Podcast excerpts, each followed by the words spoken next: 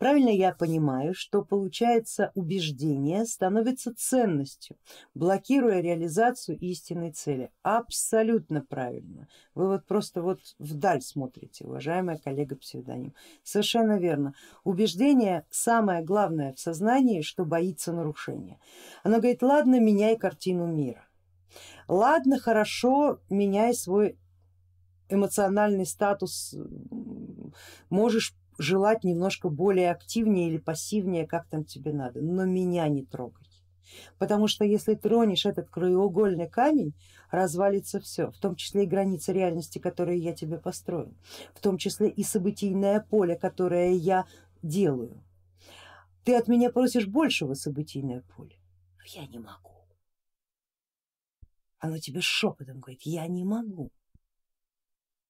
Ну только ты-то никому не говори. Но если ты тронешь это, это мое убеждение, событийное поле развалится, и ты уйдешь к другой эгрегориальной системе, которая может. А я же без тебя не выживу. Да, я могу мало, но ты лучше не хоти ничего другого. И скажи, где родился, там и пригодился. И скажи, не было богато, будем начинать, не будем начинать.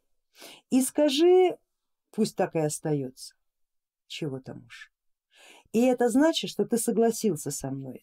Я не могу тебе дать большее событийное поле, но так если я не могу, так и ты хотеть не будешь. Видишь, как мы с тобой хорошо договорились?